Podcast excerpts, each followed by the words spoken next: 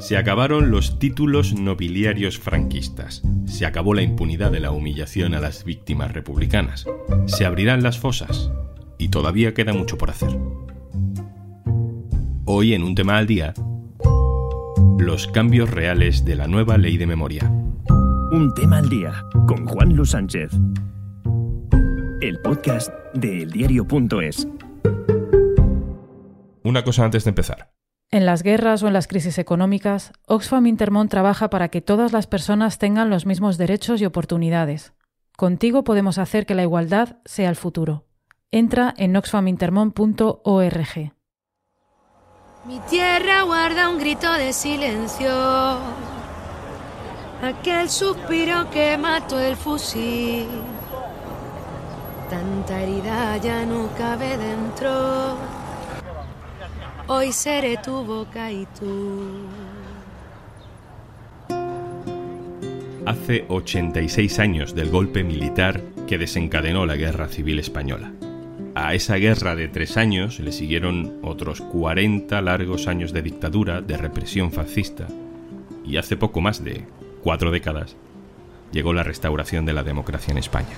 Mi tierra guarda vida en sus entrañas, aunque nadie puso flores en su vientre, ni una lágrima en la luz del nuevo día. Escuchamos de fondo un vídeo elaborado por la Asociación por la Recuperación de la Memoria Histórica. En él se ve a varios de sus miembros portando enormes fotografías del tamaño de una persona, donde aparecen huesos extraídos de fosas comunes, excavaciones donde se puede ver perfectamente el agujero de una bala en un cráneo o una mandíbula abierta. Están colocando esas fotos ante las escaleras del Congreso de los Diputados, donde esta semana se aprobará la nueva Ley de Memoria Democrática, para que luego pase su trámite por el Senado. Rescatarnos del olvido, desempolvar las ideas, no es hurgar en las heridas, es curarnos las abiertas. En España hay más de 114.000 víctimas de desaparición forzosa, enterradas en algunas de estas fosas. No son las únicas víctimas de la dictadura. Marta Borraz, redactora de Sociedad del Diario.es. Hola. Hola, ¿qué tal? Marta, tú has escrito mucho sobre la elaboración, sobre la tramitación de esta ley que se va a votar este jueves en el Congreso de los Diputados. Por lo que te hemos leído, podríamos pensar que esta nueva ley tiene algunas cuestiones que podríamos calificar de simbólicas y otras que son más prácticas. Vamos a empezar con las prácticas. Eh, ¿Cuáles son? Bueno, pues por empezar por algún sitio, la ley incorpora por primera vez un régimen sancionador que no es muy amplio, pero sí que contempla multas en función de la gravedad de los hechos, que van desde los 200 a los 150.000 euros. Esto es algo que no incluía la ley de memoria histórica, que es la vigente, la que se aprobó en 2007. Se incluye, por ejemplo, la destrucción de fosas, la apropiación indebida de documentos relacionados con la memoria histórica o, por ejemplo, la convocatoria de actos que exalten la guerra civil o la dictadura. Otro de los puntos que sí tendrá un efecto práctico es el tema de la extinción de las fundaciones franquistas, porque el texto contempla como causa de extinción de las fundaciones la apología del franquismo con el requisito de que se produzca humillación a las víctimas. La norma elimina directamente 33 títulos nobiliarios que Franco concedió a golpistas, a criminales de guerra, a ideólogos del régimen, a gente que había tenido un papel eh, relevante. Entre ellos, por ejemplo, está el Ducado de Primo de Rivera, que fue el fundador de la Falange, o el Ducado de Mola, que fue uno de los artífices del golpe de Estado ¿no? del 36. También la ley crea un fiscal o una fiscal de sala de derechos humanos y memoria democrática, que entre sus funciones tendrá que coordinar pues toda la actividad al respecto de memoria histórica, ¿no? Lo que se pretende es, por un lado, garantizar las investigaciones de violaciones de derechos humanos que hubo durante la guerra y la dictadura y en su caso incluso proponer acusaciones. Y por otro lado, los hallazgos de restos de desaparecidos también se tendrán que, poner en conocimiento del, de la fiscal. Hemos visto cómo en Argentina se abren procesos judiciales contra los crímenes del franquismo. Es decir, se investiga fuera de nuestro país los crímenes cometidos durante la dictadura en España. A partir de la aprobación de esta ley, eso va a cambiar, se va a poder juzgar los crímenes del franquismo en España? Pues está por ver, aunque hay serias dudas al respecto, ¿no? Tanto por parte de expertos y de juristas como de las asociaciones memorialísticas, ¿no? O sea que parece complicado. Eh, Unidas Podemos y el PSOE pactaron una enmienda que, que sí que se ha incluido en el texto, que mm, lo que contempla es que todas las leyes, incluidas la ley de amnistía, se deben interpretar conforme al derecho internacional que estipula que los crímenes de guerra y los delitos de lesa humanidad son imprescriptibles. Pero ¿qué es lo que pasa? Pues que normalmente los tribunales han archivado estos procesos enmarcando los hechos como delitos comunes, no de lesa humanidad, es decir, dicen que son tortura, detención ilegal, por ejemplo. Y es sobre ellos sobre los que se aplica la prescripción o la ley de amnistía. Por lo tanto, aunque se incorpore esta enmienda, lo más probable es que esto siga pasando, ¿no? ¿Hay algún mecanismo entonces para resarcir eh, compensar simbólicamente o no tan simbólicamente a los descendientes de las víctimas de la dictadura? Eh, esta es una de las grandes ausencias de la ley porque ha dejado fuera el reconocimiento explícito de la indemnización a las víctimas, a pesar de que, según los organismos de derechos humanos, es una parte fundamental del derecho a la reparación integral de las propias víctimas. Al final, tras las negociaciones con los grupos, lo que sí que se ha incluido es la creación de una comisión técnica que en el plazo de un año tendrá que elaborar un estudio para ver el estado de la situación en realidad, o sea, para ver qué medidas económicas dirigidas a las víctimas se han llevado ya a cabo y qué déficits hay, cuál es la cobertura, pero no hay un reconocimiento como tal de la responsabilidad patrimonial del Estado, ¿no? de su responsabilidad en reparar estas vulneraciones de derechos humanos que hubo en la guerra y en el franquismo. Pasa algo parecido con los bienes incautados, que también se contemplan en la ley, pero lo que se reconoce es el derecho al resarcimiento, pero es verdad que tampoco especifica en qué consistirá este resarcimiento, ¿no? Lo que sí que contempla es que en el plazo de un año sí que habrá que hacer una auditoría, una relación de las expoliaciones. Esto sí que lo establece la ley. Ese es precisamente uno de los aspectos que critican con bastante contundencia las asociaciones de víctimas. Hemos hablado con Emilio Silva, de la Asociación para la Recuperación de la Memoria Histórica. Su abuelo fue el primer desaparecido por represión franquista en ser identificado y nos ha mandado un audio en el que resume cuál es la principal queja de los descendientes de las víctimas.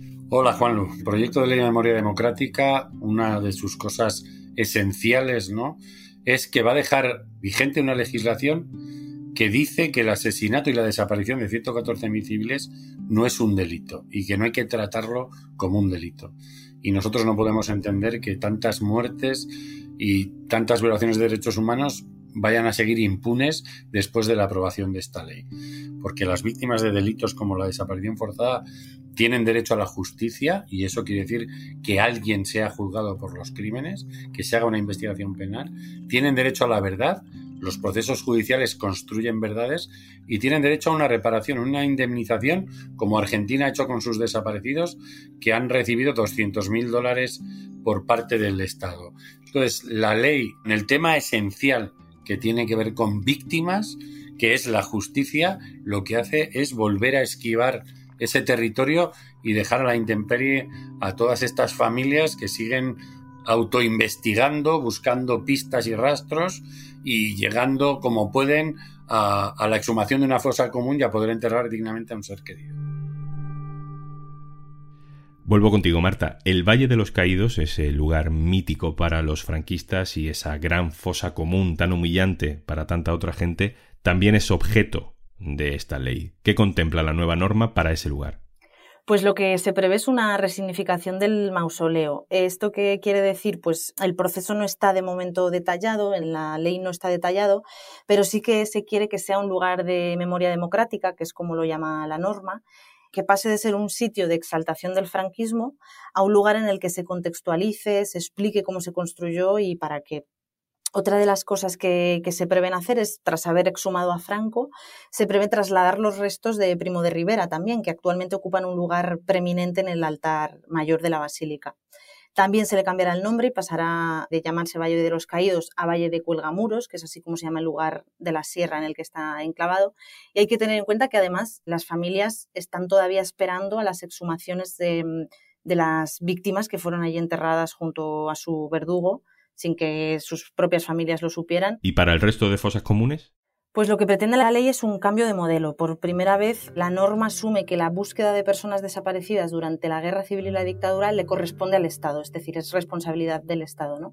Y para ello tendrá que hacer planes plurianuales de búsqueda, de localización, de exhumación y de identificación de los restos lo podrá hacer tanto de oficio como por solicitud y sobre el papel en lo que cambia es que hasta ahora las exhumaciones se han venido realizando por el empeño de las asociaciones memorialistas, no como una responsabilidad de Estado. Eh, aún así habrá que ver cómo acaba implementándose este modelo ¿no? y si no acaba siendo también un modelo igualmente de subvenciones y también qué papel van a jugar las comunidades y los ayuntamientos, ¿no? porque hay que tener en cuenta que en algunos mm, gobierna la derecha la extrema derecha con políticas contrarias a la memoria histórica. ¿no?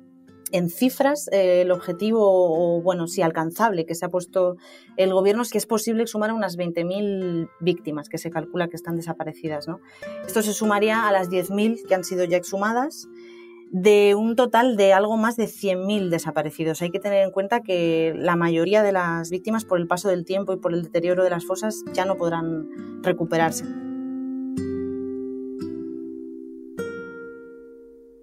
La guerra civil es el fracaso de todos los españoles. Y si hay un responsable de la guerra civil directamente, es el gobierno de la República. Y un golpe de Estado no es lo que ocurrió en 1936. Lo siento por lo que opinen otros muchos historiadores. Y por eso es menester, y creo que es mejor, olvidar en ese sentido el pasado y no seguir hurgando y pretendiendo que poco menos que la derecha es la culpable del 36 y la culpable de la guerra civil. Eso es mentira, a mi juicio. Estamos escuchando declaraciones de Ignacio Camuñas, exministro de Adolfo Suárez. Las hizo justo hace ahora un año en un acto del Partido Popular llamado Concordia, Constitución y Patriotismo.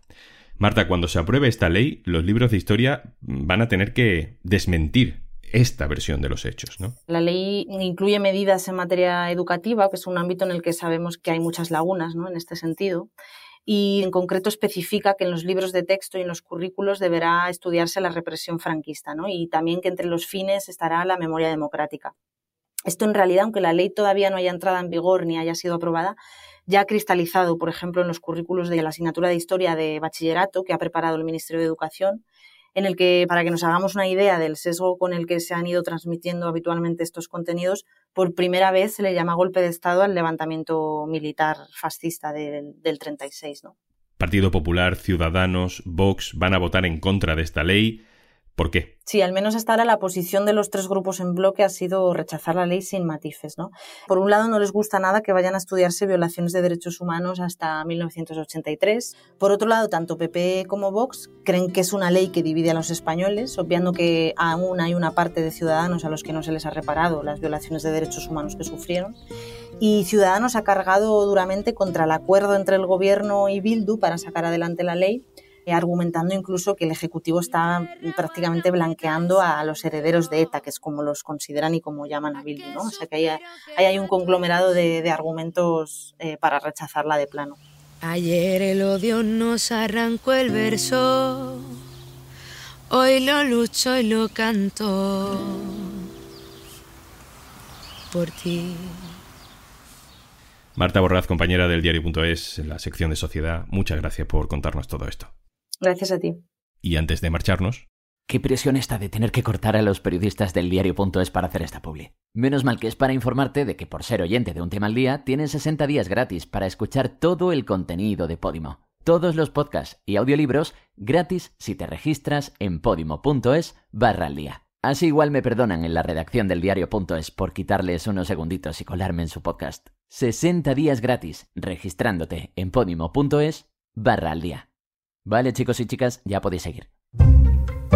Esto es Un Tema al Día, el podcast del diario.es. También te puedes suscribir a nuestra newsletter. Encontrarás el enlace en la descripción de este episodio. Este podcast lo producen Carmen Ibáñez, Marcos García Santonja e Izaskun Pérez. La música del inicio y del final de este episodio está compuesta e interpretada por María Ruiz. Se titula Sin Rosas.